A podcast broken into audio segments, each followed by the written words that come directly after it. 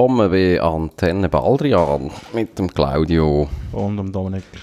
Ja, schön dich zu sehen. Ja, das Wieder war einmal. ein erfolgreiches Experiment, gewesen, die Fernausgabe. Ja, aber es hat ja so halb jetzt äh, funktioniert. Äh, Wir reden heute äh, hauptsächlich über die Türkei. Und fangen auch mal an mit deinem Business-Trip, kann man dem so sagen. ja, also ich, ich habe kein Business gemacht, aber es ist vor allem um Business gegangen. Ja. Genau. So.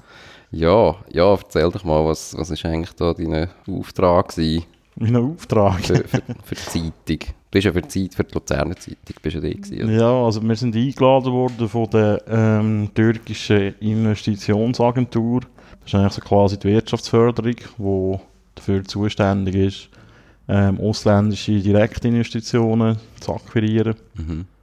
Und die ist direkt äh, im türkischen Ministerpräsidenten unterstellt. Und da bin ich dort hingegangen und habe viele Hände geschüttelt, viele Konferenzen gehabt und äh, viele steife Termine, Viele Visitenkärtchen. viele Visitenkärtchen und äh, vom Land selber leider nicht wahnsinnig viel gesehen. Mhm. Aber es war trotzdem spannend. Gewesen, ja. Und, äh, wie, wie geht das so ab, wenn man äh, vom türkischen, wie heißt das, Investitions- oder was? Also wie es offiziell heisst für Aha. Türkisch weiss ich nicht. Es ist da äh, Investment Support and Promotion Agency. Aha. Auf Englisch. Ja. Und das heisst, da kommt einfach, äh, kommen diverse äh, Zeitungen, kommen da mal eine Einladung über und schicken dann jemanden. Ja, das ist von Deutschland aus organisiert worden, von ähm, zwei äh, Deutsch-Türken, die dort so eine Unternehmensberatung haben, aber die sind auch irgendwie verwandelt mit der türkischen Regierung, also mit der AKP, Mhm. der Regierungspartei. Und äh, die haben verschiedene Schweizer Zeitungen oder Medien angefragt und ähm, ja, haben das Programm zusammengestellt, das dann vor Ort völlig anders ausgesehen hat als vorher. Okay. Das ist ja, das ist ja auch so etwas, wenn, wenn, wenn Türken sagen, äh, also wenn sie fragst, was so speziell sei am Standort Türkei und so, oder was so speziell sei an der Mentalität, heisst immer, sie sagen sehr flexibel. Mhm. Das ist eigentlich so ein, ein schönes Wort für chaotisch. Hat mich manchmal gedacht, und ja. Aha. Aber ja. Nein, und äh, wirst eingeladen und äh, ja, Mhm. muss man vielleicht auch sagen, dass der alles zahlt ist halt, oder? Zahlt dir der Flug, zahlt dir die Unterkunft, Verköstigung und so. Mhm. Es ist manchmal so ein eine Grauzone, ob man so etwas macht und so. Man, man nimmt das auch nicht immer an als Medium. Auf der anderen Seite muss man halt sagen, ähm, jetzt einfach selber mal eine Woche in die Türkei gehen, ein bisschen rumschauen, das würde finanziell nicht liegen für eine Zeitung wie unsere. Mhm. Ja. Und hättest vielleicht auch nicht all die Türen offen, Ah ja, das du sowieso nicht, ja. jetzt halt in so einem Rahmen hast. Mhm. Ja, und wie fühlt sich das an? So, äh, also, gilt ja mittlerweile so ein bisschen als No-Go-Area, oder? Für, äh, Ja, äh, für Journalisten. ja, das ist natürlich... Fühlt man äh, das, oder äh, ist das, der, das ist ja auch ein bisschen ein anderer Groove, oder? Wenn man eingeladen ist. Äh, ja, also das Lustige ist ja mal, wenn du sagst, ja, du gingst in die Türkei und sagst, eingeladen worden von der Regierung und so, sagen alle, juhu und so, äh, wirst verhaftet, verhaftet und so. Und es gibt wirklich Leute, die das ernsthaft das Gefühl haben, dass das so ist. Mhm. Ähm, ich muss ehrlich gesagt sagen, ich habe das auch, ist mir auch schnell durch den Kopf gegangen, ist ja völlig äh, klar. Aber äh, also es war überhaupt kein Problem. Gewesen. Und Mhm. ja, hättest du wahrscheinlich müssen, äh, gröbere, gröberen Unfug machen, als du irgendwie Probleme bekommen hättest. Weil es ist halt, ja, die wollen halt, es ist eben um die Wirtschaft gegangen und die wollen natürlich die Türkei positiv darstellen. Mhm. Und äh, de, was haben sie denn davon, wenn sie irgendeinen Schweizer Journalist, der überhaupt keinen Namen hat, irgendwie in Sachen Türkei und so, dort einladen und äh, nennt es den fest. Also was gewinnen sie aus dem raus? Mhm. Nichts, oder? Ja. Genau. Aber äh, ja, äh, pff, es ist ja, es ist noch schwierig zu sagen. Ähm, die politische Situation ist halt so, wie sie ist. Man kann davon halten, was man will. Ich bin jetzt halt dort äh, eben mit Regierungsleuten, das sind äh, vor allem auch Beamte gewesen, die uns dort begleitet haben, von der Agentur, also Mhm. Staatsangestellte. Und die, ja, haben halt eine klare Haltung, was die Frage angeht. Und dann äh, sind ihr ja, also ihr sind nicht nur, ihr sind teilweise Schweizer Firmen anschauen, oder? Mhm. Aber nicht nur. Also, Nein. Äh, Schweizer Firma habe ich eigentlich nur eine gesehen. Ja, mhm. Ähm, wir sind da am ersten Tag ähm, sind wir so einen Start-up-Hub anschauen. Starters-Hub heisst der. Mhm. Der ist so zumindest in Istanbul, in dem Geschäftsviertel Levent, so dort, wo da so ein bisschen die Hochhäuser sind und so.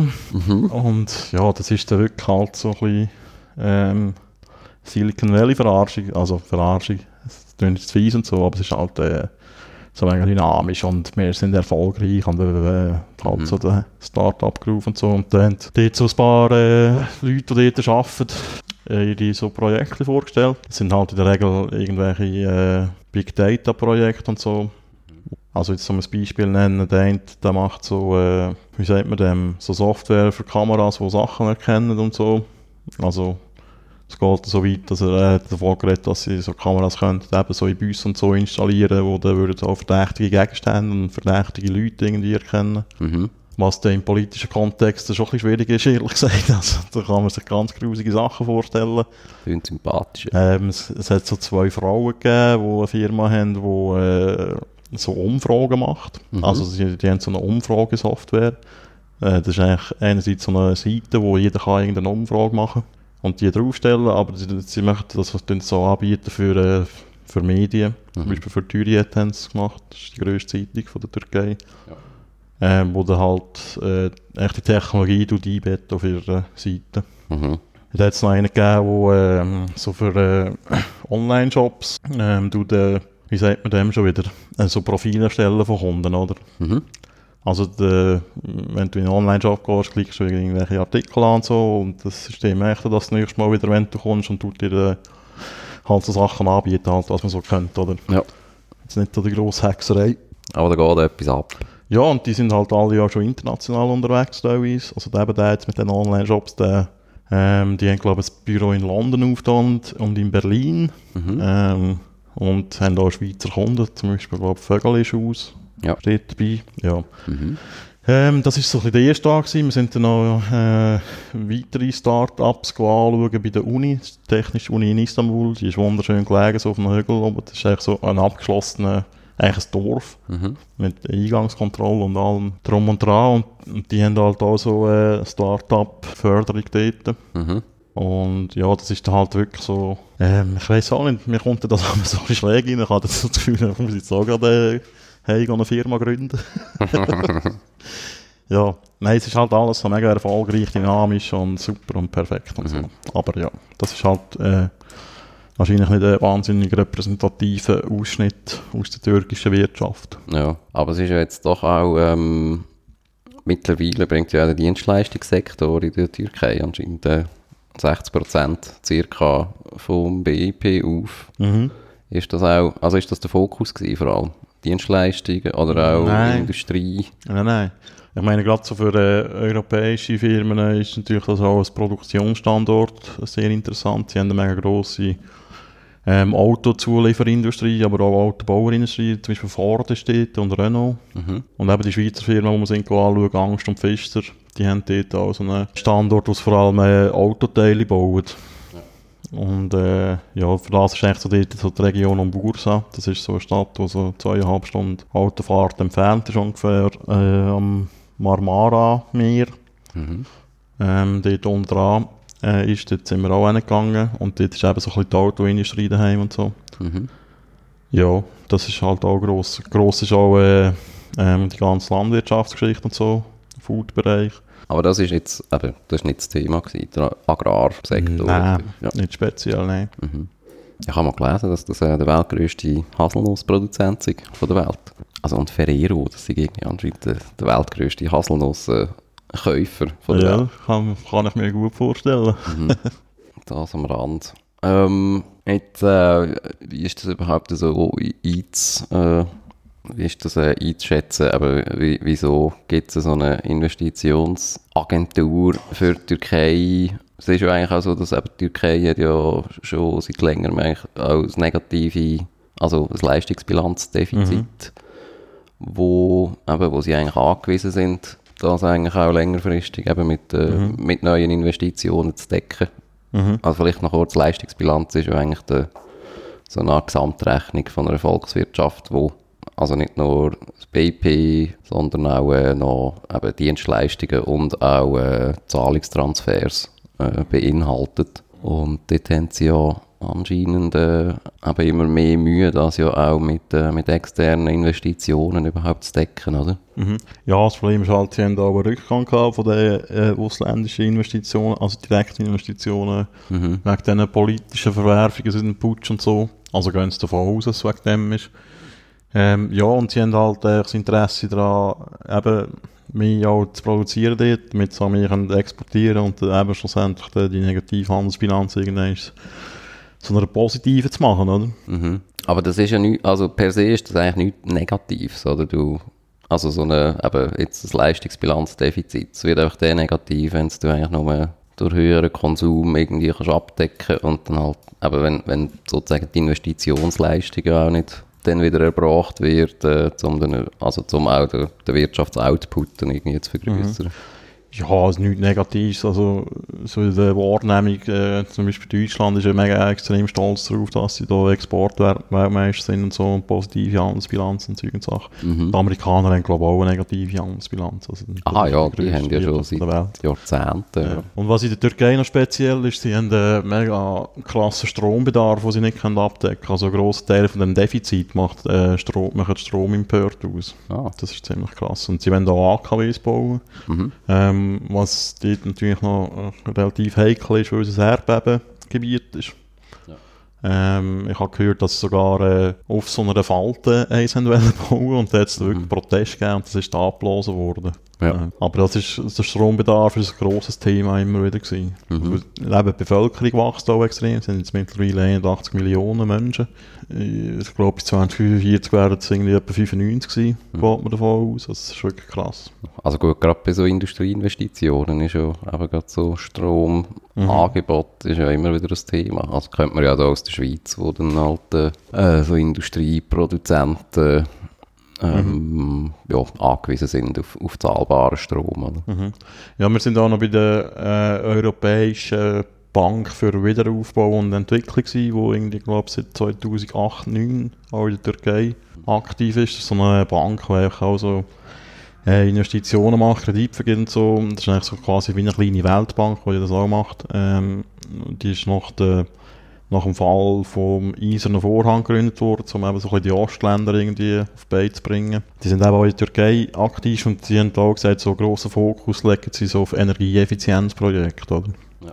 Damit man das kann effizienter gestalten, die ganze Wirtschaft. Mhm. Wie ist das so einzuschätzen jetzt von dieser, von dieser Investitionsagentur ähm, in der Türkei? Ähm, aber die Türkei wird ja im Moment ja vor allem politisch wahrgenommen äh, mhm. in Europa. Mhm. Vor allem negativ. Mhm. Ähm, also erstens ja durch die inneren ähm, Entwicklungen, eben was alles äh, nach dem Putsch passiert ist. Ja, die ganzen Entlassungen, ähm, so eine Art Erodieren vom Rechtsstaat, wenn man so sagt. Ähm, oder auch die ganze äh, die, die Veränderung ja auch vom ganzen Staatswesen, oder, wo mhm. jetzt Erdogan ja auch vorantreibt zu so einem autoritären Präsidentschafts- äh, oder Präsidialstaat. Das Präsidialsystem weg mhm. vom äh, genau. so Regierungskoalitionssystem hin zu einem Präs Präsidialsystem. Ja. Mhm. Ja, hm, ist also, das jetzt mehr, ist das ein Musikkurs oder ist das, äh, ich meine, ist, aber sind auch so wirtschaftliche aber wie meinst du Beziehungskurs von wem zu wem? Also von der Türkei jetzt äh, auf Europa oder äh, ist das einfach normales wirtschaftliches äh, halt, äh, Networking? Ja, das wenig mit Politik zu tun hat, oder äh, ist ja, das, das hat natürlich alles mit Politik zu tun, aber das, ähm, das ist noch relativ schwierig zu einschätzen. Ich glaube, sie, sie haben schon einen kleinen Kurswechsel vollzogen, nicht zuletzt auch mit der Freilassung von äh, Yücel Mhm. Ähm, sagen sie auch, sie wollen die Beziehungen zu Deutschland wieder verbessern. Deutschland ist immer noch, glaube der wichtigste Handelspartner von ihnen.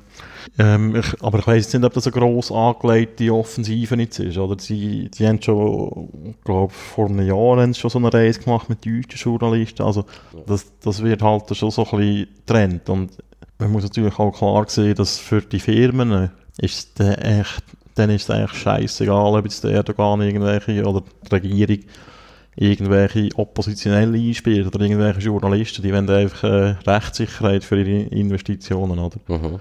Darum das Justiz ähm, das ist schon, schon auch ein Thema gewesen. Ähm, was sind die, glaube irgendwie ein Fünftel von allen Richter sind irgendwie entlassen worden, glaube ähm, Da haben sie halt das Problem, oder? Mhm. Ähm, ich habe gehört, dass man jetzt mit 24 Richter wäre in der Türkei, also direkt von der Uni und so. Also so wenn sie das eigentlich lösen. Ja, aber das politische also wir sind ein paar Journalisten da gewesen, logischerweise ist das immer ein Thema, aber es ist halt ein extrem schwieriges Thema. Ja. Und du kannst dir vorstellen, das sind Leute, die, äh, also mit denen, die wir zugehören, die kommen eben aus dem Wirtschaftsbereich und so, wo eigentlich sie hätten gern, dass man das politische strikt von dem trennt und so, das ist für sie eine andere Geschichte. Mhm. Was natürlich für uns nicht so ist, oder? Als Journalisten, wir sind ja keine Investoren. Ja. Ähm, und das ist schon krass, oder? Wie der wirklich jedes Mal, wenn das Gespräch auf das Thema gekommen ist, wie einfach die Stimmung sich verändert hat in diesen Räumen. Wie die Leute einfach nervös geworden sind. Sie, du hast gerade gemerkt, sie gehen so in eine Verteidigungshaltung ein, sie fühlen sich gerade extrem angegriffen. Mhm. Sie fühlen sich auch extrem unfair behandelt vom, vom Westen oder von den westlichen Medien und so. Und das ist dann schon schwierig. Also, du kannst, du kannst eigentlich nicht normal über das reden. Mhm. Es wird alles gerechtfertigt, oder? Alles, was in dem Putsch passiert ist. Wir reden da so von einem nationalen Trauma und so, und das müssen wir doch verstehen, die Reaktion und so, wo ja aus unserer Sicht eine Überreaktion ist, äh, zu einem grossen Teil, oder? Mhm. es, es herrscht da mega das Gefühl vor, und das, da mag ich mich auch noch gut daran erinnern, wo das war, ist es, 15. Juli 2016, der Putschversuch.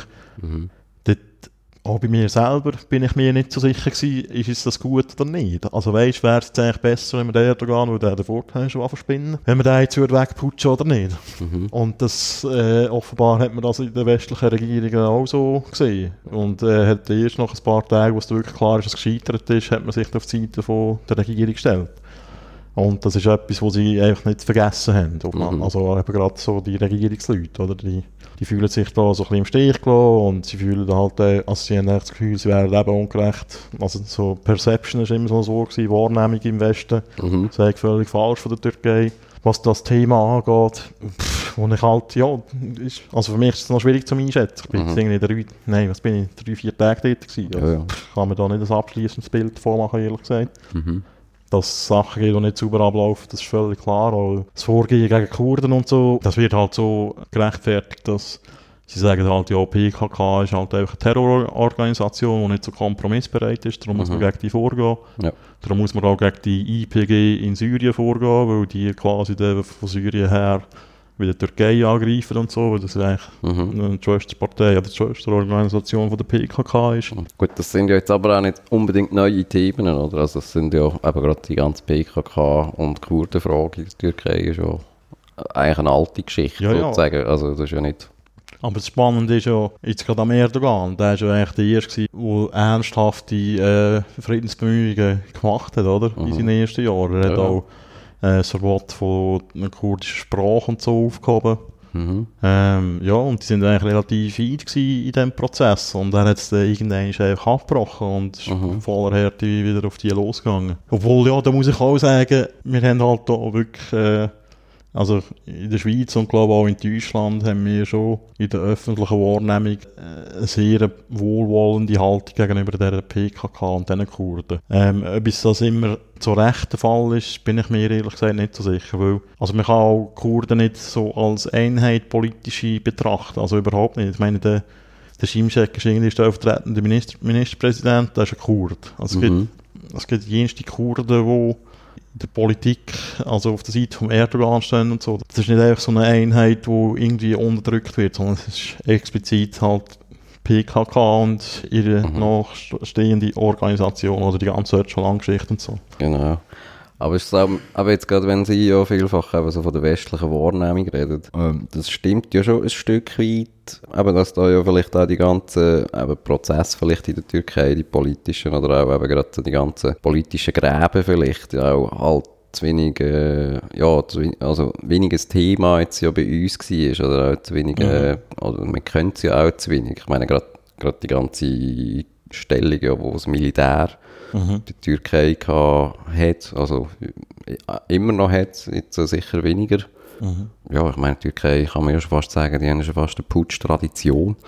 Äh, also das ist jetzt bei weitem nicht der erste Putsch gewesen, den die Türkei erlebt hat. Ja, ich meine, die ganze, eben das ganze Militär, das sieht sich ja auch immer noch, äh, das sind ja so die grossen Hüter von dem Kemalismus, äh, mit dem Laizismus und also diesen, diesen grossen Dogmen, ähm, wo halt mal der Atatürk, also der Gründer ja eigentlich von der modernen Türkei, ähm, ja auch mal ins Leben gerufen hat. Und dort mag ich mich halt auch noch erinnern. Also ich meine, die AKP auch noch unter dem Erdogan, äh, die sind eigentlich auch eben sehr lang, sehr wohlwollend ja auch äh, angeschaut worden im Westen als eigentlich äh, eben moderate, zwar äh, islamische Partei, aber äh, eigentlich sehr moderat und äh, eigentlich auch so als Vorkämpfer eben, wo einigermaßen klar Stellung bezogen hat eigentlich gegen den Staat im Staat, wo man ja vielfach gesagt hat, oder wo ja die Armee so hat. Also ich weiß nicht, ob das aber vielleicht auch gerade bei der, bei der, in der Türkei äh, manchmal auch Verstand oder, oder vielleicht so der, das mangelnde Verständnis vielleicht auch oder, von, dieser, von dieser Geschichte. Ich meine, der hat der Putsch und all die Entwicklungen, habe ich manchmal das Gefühl, also es ist ja wie so ein Ausbruch von diesen Spannungen, die eigentlich ja nicht neu sind in dem Land. Nein, die sind alles andere als neu, aber das, eben, das findet in unserer öffentlichen Diskussion halt einfach nicht mehr so statt. Man vergisst halt einfach so ein bisschen, woher die kommen. Mhm. Äh, eben so ein bisschen auch historisch gesehen, woher die Türkei kommt. Ich hatte mal mit dem geredet, der ähm, in der Schweiz aufgewachsen ist, aber jetzt äh, in der Türkei arbeitet, also äh, Schweiz-Türk sozusagen. Und der hat halt erzählt, eben die Spaltung, die sagen halt das Land sei eigentlich gespalten, eben in diesen Pro-Erdogan und Contra-Erdogan. Und das, das merken wir auch, oder? Wir merken schnell mal, wer auf welcher Seite steht und so. Und auch so die religiöse äh, Separation hat eigentlich so ein bisschen zugenommen. Früher sei es normal gewesen, also irgendwie eine Frau im Minirock und eine Frau, eine verhüllte Frau irgendwie zusammen auf der Straße geredet haben und so und und Sachen. Das war überhaupt kein Problem gewesen. Das sage ich jetzt auch nicht mehr so der Fall. Ich weiß halt auch nicht, wie viel da noch Verklärung ist von vergangenen Zeiten, oder? Aber es ist halt einfach so, dass mit dem Aufstieg von der AKP, die AKP, die kommt aus äh, zwei religiösen Parteien raus, die verboten worden sind. Der Erdogan war ja Ende 90er Jahre sogar mal im Knast gewesen, wegen so Zeugs. Eben mit dem Aufstieg von der AKP haben halt so eben die, die laizistischen, kemalistischen Eliten, die haben halt, sind halt die Verlierer von dieser Entwicklung. Und von dem kommt halt die, der Widerstand. Das sind ja eigentlich gut gebildete Leute, die halt auch etwas sagen können in die Medien und Öffentlichkeit und so. Darum ist das halt schon eine, eine schwierige Situation. Ja, man redet ja, also das ist ja auch ein vielfaches Thema, dass ja eben gerade die AKP ähm, ja auch gerade auch die Landbevölkerung oder ähm, auch dann geschafft hat, äh, auch zu mobilisieren, oder dass so, also durch das auch ein bisschen eben die, die Dogmen irgendwie auch ein bisschen durchbrochen worden sind, dass, dass sie die halt irgendwie geschafft haben abzuholen ja, also was auch immer gesagt wird, und das, also das ähm, zeigt eigentlich auch so ein bisschen die Entwicklungszahl der türkischen Wirtschaft. Die haben auch brutal echt Wirtschaft gepusht, so in den letzten 15 Jahren, seit sie an der Macht sind. Und gerade auch eben in der Osttürkei, wo halt schon sehr unterentwickelt war und wahrscheinlich immer noch ein bisschen ist, also jetzt im Gegensatz zu Istanbul und so, dass sie dort halt viel vorangebracht haben, also Infrastrukturprojekte, also was die dort bauen und so, Autobahnen und so, das ist völlig gestört. Und mhm. jetzt Eisenbahnen elektrifizieren und Zeug und Sachen. Also die machen halt auch etwas, oder? Mhm. Und ich finde halt, wir im Westen, wir, wir haben halt so einseitig so ein das Bild von dem, wir haben halt, uns, unsere grösste Angst ist ja, dass wir irgendwie verislamisiert werden oder so.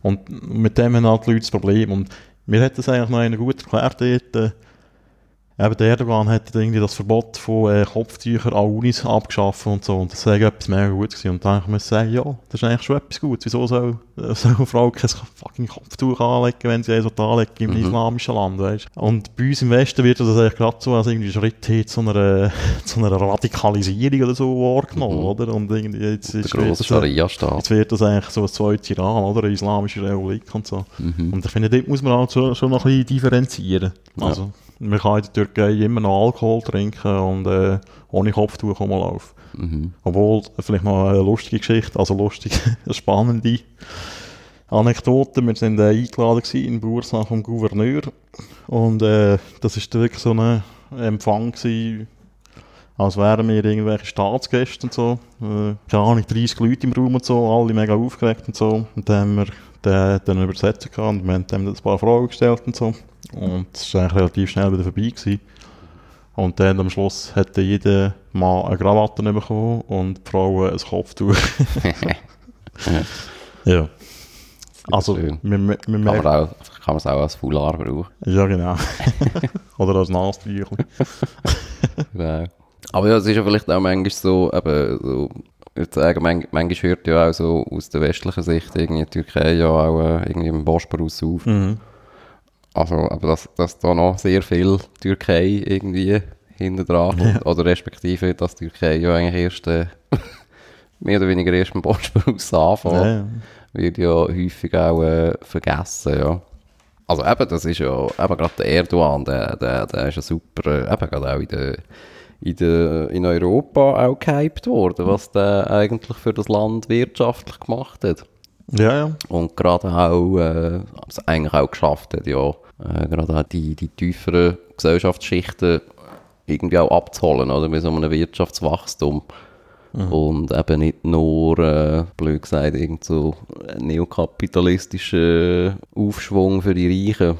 Die Frage ist halt auch noch ein bisschen irgendwie, was, eben, was, was passiert jetzt, oder ähm, inwiefern ist vielleicht auch seine Politik auch äh, jetzt äh, auf das geschuldet, dass ja vielleicht auch eine Erwartungshaltung affig oben ist, oder? Also das, man, man gewöhnt sich ja sehr wahrscheinlich ja auch auf einen wirtschaftlichen Aufschwung, wenn er dann mal oben ist.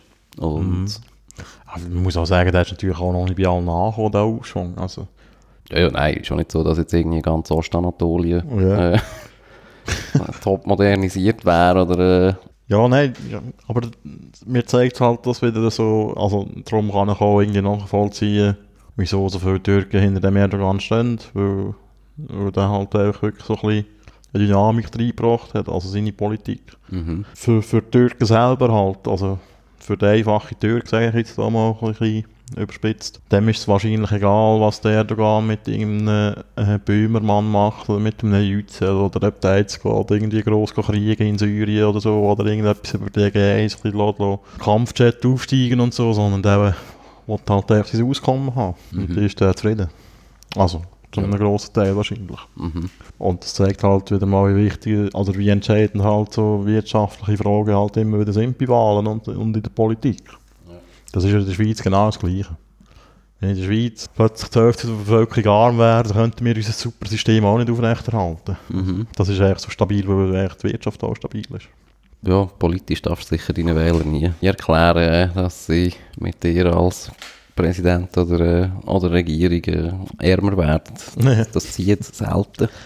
Ja, aber du musst es halt auch umsetzen. Irgendwo durch. Was noch krass ist, sie sind so mega stolz auf ihre Inflationsrate. Die haben nämlich äh, so seit 2005 auf so ungefähr 10% pro Jahr Mhm. abgedrückt. Und das sind Ich glaube, vor- die kommen ja auch aus einem ganz anderen... ja, also vorher sind sie jetzt so geschwankt, so zwischen 120 und irgendwie 50 und so pro Jahr. Mhm. Also wirklich ziemlich gestört. Ja. Und sie sagen da, dass äh, also die Investitionsagentur die preist das auch an, also das ja super für Investoren und so, Mhm. weil einfach alles billiger wird, wenn du harte Währung hast, oder? Aber Auf der anderen Seite muss man natürlich sagen, also Inflation halt gerade so für ärmere Leute natürlich etwas Fatales ist, oder? Mhm. Und ich weiß auch nicht, wie es da aussieht mit den Lohnanpassungen und so, ob die immer angeglichen werden, die Löhne. Ja, Und was ist sonst noch so? Was, was, was haben Sie sonst noch so gelernt? Über, äh, soll ich noch ein bisschen äh, erzählen, was ich so gegessen habe so? Kannst du noch ein bisschen Werbung machen für, äh, Come to Turkey. für, unsere, für unsere Investoren, die da zulassen? Aha, ja, wir haben da äh, äh, ein exklusives Publikum. Mhm. Ähm, ja, nein, ich weiß halt nicht. Ich bin halt überhaupt kein Wirtschaftsjournalist und bin ich auch wahrscheinlich der falsche Mann gewesen, um dort runterzugehen von unserer Redaktion. Weil es halt wirklich viel um Wirtschaftsfragen gegangen ist und das ist eigentlich wirklich nicht so mein Gebiet, ehrlich gesagt. Ja. Ähm, ich, also eben, ich, ich kann mir vorstellen, dass äh, durchaus ein attraktiver Standort ist, schon aus geografischer Sicht. Es ist so ein bisschen für die ganze Nordafrika-Geschichte und so und Nahen Osten und so. Mhm. Äh, wo es ja auch interessante Absatzmärkte gibt. Ähm, äh, ist es natürlich ein guter Standort, die Löhne sind relativ tief, äh, eben die Währung ist schwach, also man kann dort äh, schnell mal etwas einposten. Mhm. Von dem her ist es wahrscheinlich schon attraktiv. Und Ja. man muss halt auch sagen, eben, es gibt Firmen, die schon äh, mehrere Jahrzehnte dort sind, die haben jetzt alle politischen Umwälzungen überlebt. Also es ist schon nie irgendein Kommunist gekommen alle enteignet, oder? Von dem her. Mhm. Äh, ja, es sind halt die politischen ähm, Verwerfungen, die es hat, die, die haben die Firmen nicht, nicht wahnsinnig tangiert, offenbar. Aber jetzt gerade auch eben, vielleicht mit so einem Reisli merkt man ja, also jetzt die Türkei wird ja auch äh, jetzt immer mehr, oder vielleicht probiert sie sich ja auch politisch ein bisschen so darzustellen, also so eine Art äh, ähm, eigenständige Regional Regionalmacht, oder, wo sicher gerade noch so Anfangs äh, 21. Jahrhundert noch ein bisschen anders ausgesehen hat. Wenn ich gerade noch heute äh, einen Zeitungsartikel online noch durchgeschaut von 2002. Das sind irgendwie, also da ist irgendwie der ganze Tenor ist irgendwie ein ganz anderer. Also das ist wirklich halt auch voll so in dieser, in dieser EU-Euphorie gewesen. und äh, also klar, dort hast du halt wirklich auch noch ähm, auch in der Türkei, also die, bei uns würde man sagen, EU-Tourbus gehabt. Mhm. Ähm, ja, also dort ist das wirklich noch so ein, äh, hast fast das Gefühl gehabt, so ein, äh, wie sagt man so, so Türklinken putzen bei der EU. Aber das war auch in der EU noch eine andere Stimmung. rum gewesen. Ich meine, da war noch Rot-Grün in Deutschland an der Macht.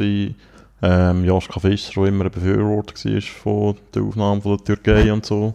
Die SPD auch zu grossen Teilen. In England war auch noch die Labour-Regierung an der Macht. Gewesen. Also das war auch noch so eine andere Stimmung auch da. Gewesen. Da ist man wirklich davon ausgegangen, dass man diesen Prozess irgendwann damals zum Abschluss bringt. Aber äh, das ist natürlich auch etwas, was die Türken in, de, in, in Europa vorwerfen.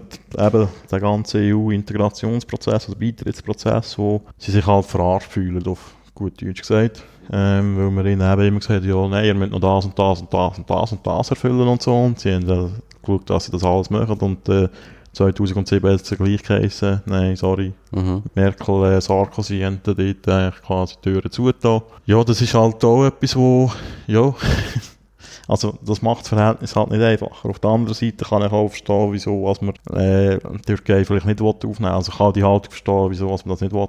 Ich meine, immerhin sind es eben mittlerweile 81 Millionen Einwohner.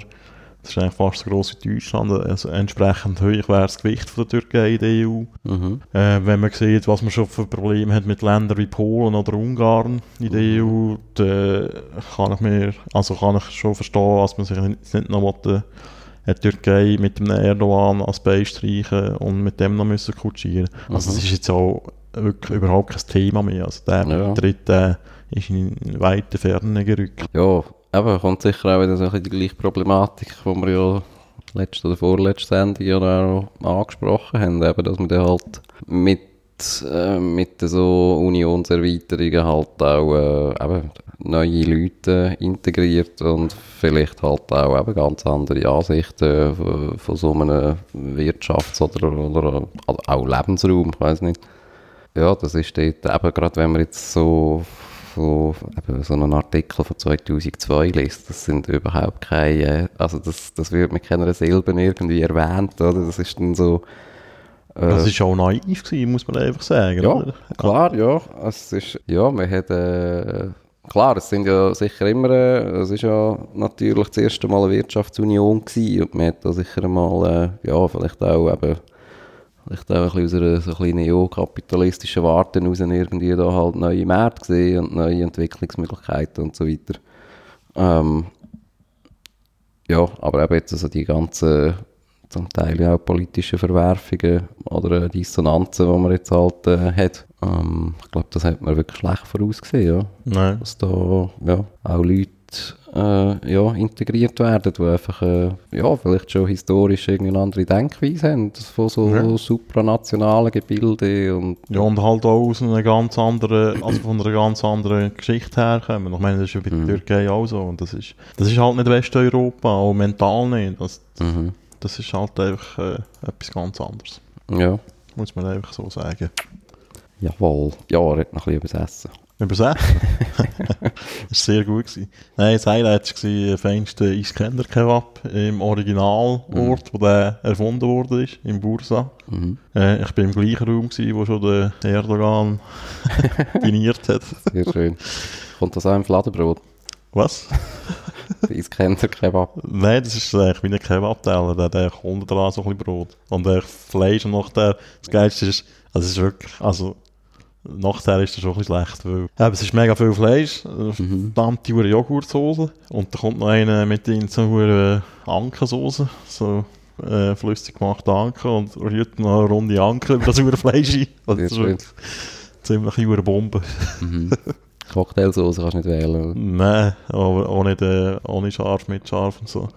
An Döner essen, schon, also ich bin schon nie Döner gegessen, aber das gibt es gar nicht so, wie, wie das Mhm. ja, das ist eigentlich eine Berliner Erfindung, der, Genau. unser Döner. Mhm. Ja, und sonst, äh, ja, es ist eben so, auf diesen Reisen, das ist halt immer so gute Hotels, gute Restaurants, äh, wirst abgeholt vom Flughafen in einer hohen Limousine mit tönten Scheiben und so. Das ist alles so ein bisschen komisch.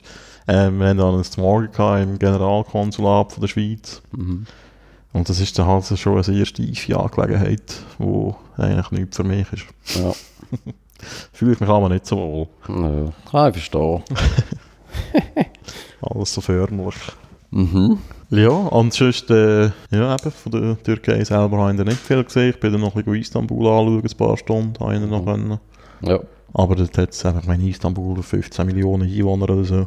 Oder man weiß ja nicht einmal genau, wie viele Einwohner die haben. Mhm. Das ist echt eine riesen hure Megacity. Ja. Aber halt schon eine geile Stadt, oder? ja, ja. Also ich, ich würde nicht wollen dort leben, ehrlich gesagt. Aber so... In Konstantinopel. Aber äh, äh, du bist ja auch mal da gewesen. Ja. Hast du mal ein Velo gesehen? Oh. Äh, ich weiß es nicht. Nicht ein Velo. Habe ich habe keine Erinnerung. Wirklich nicht ein Velo. Und ich kann so verstehen, ich glaube, nach zwei Minuten wärst du tot. Mhm. Du bist, musst schon als Fußgänger äh, aufpassen, wenn du über die Straße läufst, dass du nicht überfahren wirst. Mhm. äh, Lichtsignale sind mehr so Empfehlungen. Ja, vielleicht sind da noch nicht Wählerstimmen zu gewinnen mit, äh, mit, mit Velo-Konzept in Istanbul. Ja, ich würde mal sagen, das wäre mal die erste Bedingung äh, für einen EU-Beitritt, äh, Verkehrsregeln sanktionieren. Mhm. Ja, ich bin mir immer so dumm vorgekommen, wenn ich dort an der Ampel gestanden bin und gewartet habe, bis es grün wird. Und dann mir läuft einfach alle einfach drüber. Und ich, ich kann das einfach kann man nicht. Ich Mhm. muss warten. Schweizer Idee. Äh, der Bünzli. Ja, da mir ist die Stadt mega geil. Also ich bin zweimal gsi. Einer ist eben im Sommer und einer ist äh, mehr oder weniger im Winter. Mhm. Und ich habe das mega cool gefunden, wie so der, einfach so die ganze Stimmung von der Stadt irgendwie völlig andere ist. Also klar, das können wir ja da eigentlich auch, äh, dass sich äh, ja, das Leben ein bisschen anders anfühlt im Sommer äh, al- als im Winter natürlich. Aber äh, was ich lustig fand, also im Sommer ähm, ist mir das irgendwie wirklich noch so vorgekommen, äh, so, als wäre es wirklich so das Tor zum Orient irgendwie. Es ist irgendwie so, hat wirklich so ein bisschen auch der, ja, ein bisschen der orientalische Groove halt, ähm, ja, mit all diesen Teeboys, die da irgendwie mit ihren Tees rumlaufen und irgendwie ein sauriger Wusel und so, in engen Gassen und, und, und, und. Und im Winter ist das irgendwie so voll europäisch. Also so, klar hast du auch weniger Leute irgendwie auf der Straße und äh, es war auch grau gewesen irgendwie und so einfach so, so völlig andere Ding gewesen. Aber es hat mich noch fasziniert. Ja, ich muss sagen, mir ist es nicht wahnsinnig europäisch vorgekommen, aber es war Mhm. auch schon warm. Gewesen. ja. vielleicht an dem, aber äh, ja, vielleicht liegt es auch an dem, äh, dass halt äh, viele so Moscheen und so man hat, Minarett und so. Mhm. Das gesehen ist auch mega präsent. Ja, ich bin halt noch neu so, manchmal in so Ländern gewesen, wo das so Alltag ist. Darum ist es immer so etwas, wo, mir so sagt, ich bin da irgendwie äh, an einem fremden Ort sozusagen. Mhm. Also es ist anders, als wenn du in Deutschland bist und irgendwie durch ein deutsches Dorf durchfährst. Ja, ja. äh, Was, was auch noch krass war, ist, äh, sind so die, all die Sicherheitskontrollen. Das ist, das ist wirklich schräg gekommen. Äh, wir sind dann mal in einem Mall gut zu Mittagessen. Übrigens hat es in den letzten 10 Jahren 200 neue Malls gegeben in Istanbul. Sind sehr stolz drauf. Stark, ja. das ist wunderschön. Äh, nein, da hat es wirklich so äh, Sicherheitskontrollen, fast wie am Flughafen mit so Metalldetektoren und so. Mhm. Äh, auch in dem Hotel, wo ich war, war das auch so. Gewesen. Und das hat, äh, also, das hat echt mit den Anschlägen zu tun, gegeben letztes Jahr. Also jetzt hat es schon länger keinen Anschlag mehr gegeben. Ja. Aber der IS ist ja auch mal. Mhm. Ich bin, glaube ich, das erste Mal in meinem Leben an einem Anschlagsort gewesen. Dort, äh, bei diesen Moscheen oben hat es ja mal einen Anschlag gegeben, Mhm. wo es mega viele Leute gestorben sind. Äh, eben in Bursa bin ich auch noch gewesen. Das ist wirklich, noch- die, das hat eine mega schöne Altstadt. Mhm. Halt so ein bisschen herzig kleiner. Also es ist eine 3 Millionen Stadt. Ja. Das ist eigentlich fast so gross wie Berlin. äh, aber das ist wirklich so, ja, merkst, bist du so ein bisschen in der Provinz.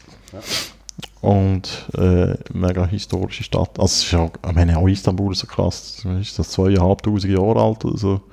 Oder noch älter? Ich meine, das gibt es in Europa selten, so alte Städte, ja. wo es wirklich noch so geht. Gut, das historische Erbe von Istanbul ist sowieso fast unschlagbar, oder? Ja, ja, von Oma Trien getoppt das noch. Genau. Ja, dann bedanke ich mich für äh, deine Ausführungen zu deinem Istanbul-Trip. Ja, Istanbul-Bursa-Trip. äh, bitte gern geschehen. Ja, ah, interessant gewesen. über die Investitionsmöglichkeiten in der Türkei etwas äh, zu wissen. Überlegst du jetzt ein Investment? Ja, ich weiss eh nicht, wodurch, mit all meinem Geld. Ja, kauf dich dort irgendwie so eine Schraubenfabrik oder so. ja, Steigst ein im Autobusiness. das Business mit Zukunft, wie, unbedingt. wie Journalismus auch. Ich glaube, ich kaufe mir eine Haselnussfarm. Das wäre auch wirklich geil. Nicht Stil. Oder so eine Kebabfabrik. ja, aber das habe ich mich wirklich gefragt, weil ich den Huren Kebab gegessen habe. What the fuck, wieso gibt es da keine guten Kebabs? Das wäre eigentlich ein verdammt sauer Businessmodell, einfach einen anständigen Huren Döner, ey, der halt 2 Franken mehr kostet. Ey. Den So hast, mal, das den hast du mal innegehalten. Ja. Vor dem Kebab. Ja, das ich wirklich eine Business Opportunity geschmeckt. Der Business Case. ja. ja. Musst mal auf Basel, da gibt es die besten von der Ist das Schweiz. so? Mhm. Also, das sind die Kurden, oder? Das Basel. Oh, Das. Ich weiß nicht, was dort alles hat. Gar nicht mehr. Mhm. Gut, Ja. ja. das wäre es dann gewesen für heute. Mhm. Ja. Dann äh, bedanken wir uns bei den Hörern, wenn sie es hören. Mhm. Und gute Woche und bis zum nächsten Mal. Bis dann.